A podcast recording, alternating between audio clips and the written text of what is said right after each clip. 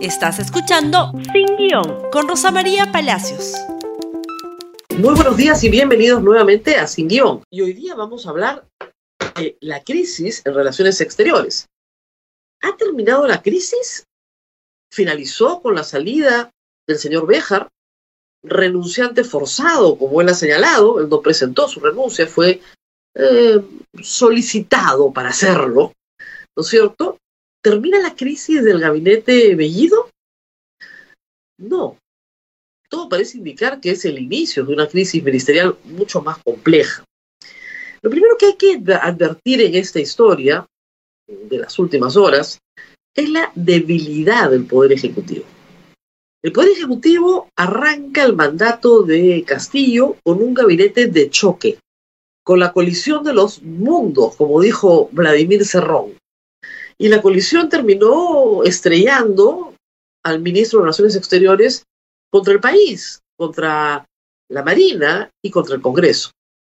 Era evidente, como señalé ayer, que si el ministro no renunciaba o no lo renunciaban, el Congreso probablemente lo estaría censurando mañana, pasado o el lunes, a más tardar. Y era evidente que esto iba a ocurrir, además, con gran apoyo popular, porque Béjar ha querido después tratar de explicar sus palabras y otros han tratado de explicar sus palabras, pero lo que se entendió para todos era que la Marina de Guerra del Perú estaba en la génesis de Sendero Luminoso, apoyada por la CIA. Eso es lo que todos los peruanos entendieron no habló de terrorismo de Estado, no habló de los incidentes en la casa del almirante Faura en el año 74, no. Lo que dijo claramente es que la CIA entrenaba a la Marina y que la Marina y la CIA estaban en la génesis de Sendero, Luminoso. Y eso es inaceptable para la Marina de Guerra del Perú. Pero, si bien la confianza en el ministro de Relaciones Exteriores terminó rápido, pues hay otros ministros que también quedan muy mal en el incidente. Y uno de ellos es el ministro de Defensa. El hecho de que la Marina emitiera un comunicado sin pasar por el canal institucional que es el ministro de Defensa es un hecho muy grave, no solo para la Marina, sino para el ministro de Defensa, porque lo que quiere decir es que no lo respetan. Y no lo respetan, como nos indicó en una entrevista hace unos días el general Quiabra, congresista de la República, porque no se respeta a una persona que ha sido dada de baja de su institución por falta disciplinaria. Las instituciones armadas son instituciones jerárquicas donde la moral institucional es muy importante. Y cuando se pierde la moral institucional, se trabaja mucho para recuperarla. Y no van a perder la moral institucional porque el poder político los ponga en esa circunstancia, porque ya han pasado por experiencias muy amargas y no tan lejanas como la de Vladimiro Montesinos. Hay pocas instituciones sólidas en el Perú, eso hay que decirlo. Pues yo creo que las Fuerzas Armadas actuales son instituciones sólidas. La Cancillería es una institución profesional y sólida. No va a cambiar el eje de la política exterior peruana por los caprichos de un canciller que está de paso. El BCR es una institución sólida. Y hay que decir que en esas instituciones ha encontrado la primera muralla, además del Congreso, el presidente Castillo.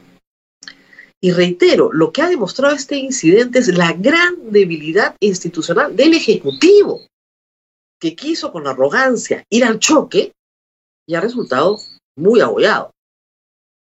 El ministro de Defensa tiene que salir también, porque si no sale, lo van a sacar. Y lo van a sacar también en los próximos días, porque no tiene el respeto institucional. Puede ser un buen abogado, pero su juventud indisciplinada le juega hoy en contra. Y son instituciones que son difíciles de cuidar y que van a ser muy cuidadas por los miembros de la institución. El problema, finalmente, no es el ministro de Defensa o el ministro del Interior, que todavía sigue siendo fiscal y no puede ser ministro del Interior mientras siga siendo fiscal, porque no hay quien le acepte la renuncia. El problema es Bellido. El problema es el presidente del Consejo de Ministros.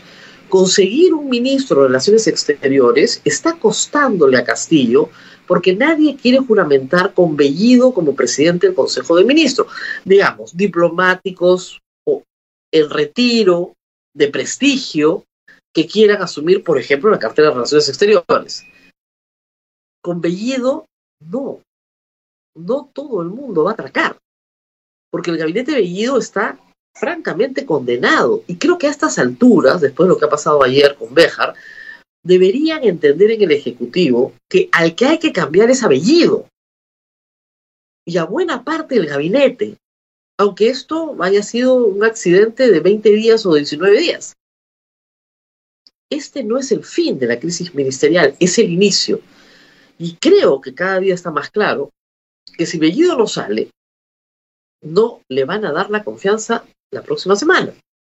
Cuando vaya el 26, el Congreso lo oirá y no le van a dar la confianza.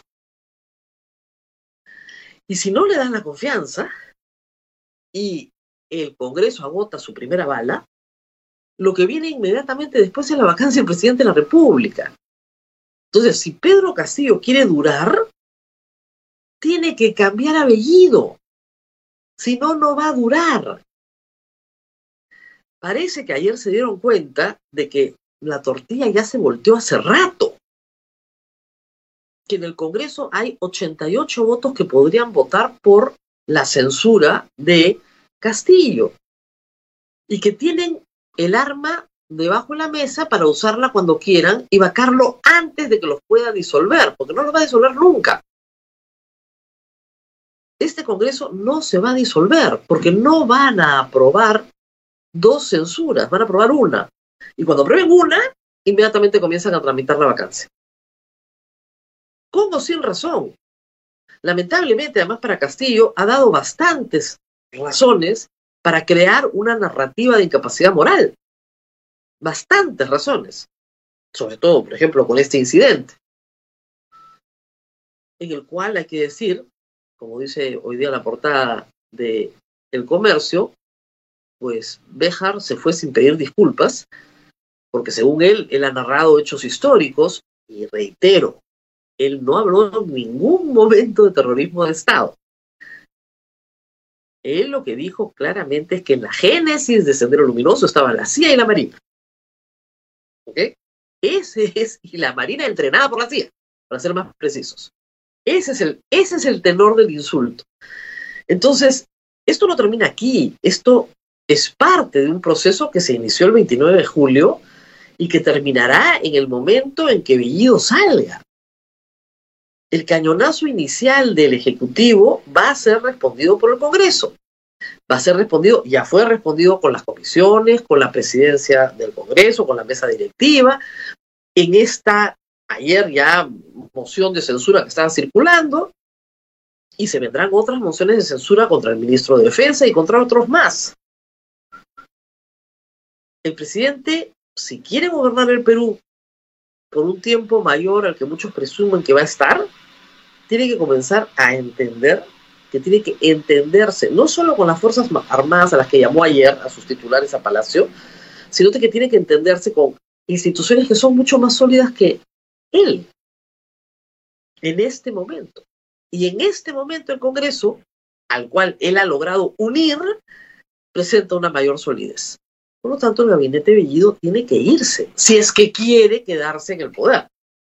Tal vez tal vez como se ha especulado mucho, el objetivo de Cerrón es que salga del poder y regresar él como candidato presidencial y como presidente de la República.